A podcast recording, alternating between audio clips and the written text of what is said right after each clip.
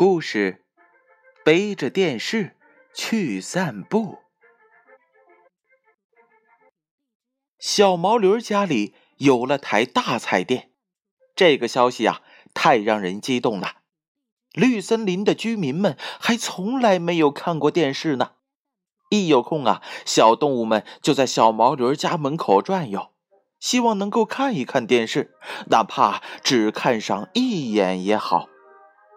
可是呢，小毛驴儿把门关的是紧紧的，还拉上了窗帘小毛驴儿啊，就是这样一个古怪的家伙，他谁都不理，总是独来独往。小毛驴儿爱好他的电视机，一分钟也不愿意打开它。可是呢，每天傍晚的时候，小毛驴儿习惯出门散散步。可是呀。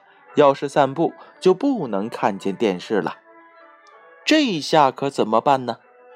小毛驴决定背着电视去散步，这样虽然看不到电视画面，能听一听声音也是很好的。每天傍晚，小毛驴都背着电视在绿森林里散步。小毛驴不知道，它的后面天天有一个长长的队伍。小动物们悄悄地跟着小毛驴，边散步边欣赏美妙的电视节目。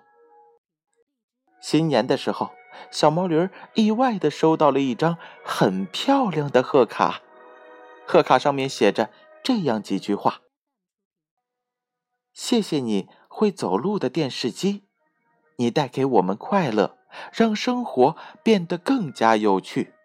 祝你生日快乐！”然后是好多的签名。小毛驴觉得很是难为情，他从来没有收过这样的礼物，而且他背着电视机散步时，可从来没有想过别人。这张贺卡成了小毛驴的宝贝，他每天都拿出来看一看，觉得心里暖乎乎的。他不再天天绷着脸了。他开始向每一个人微笑，他的门窗也不再关闭的那么紧了。小朋友们，你们猜一猜，小毛驴儿的生活会因此发生什么样的改变呢？这个问题呀，就留给大家去思考吧。故事：背着电视去散步，由建勋叔叔播讲。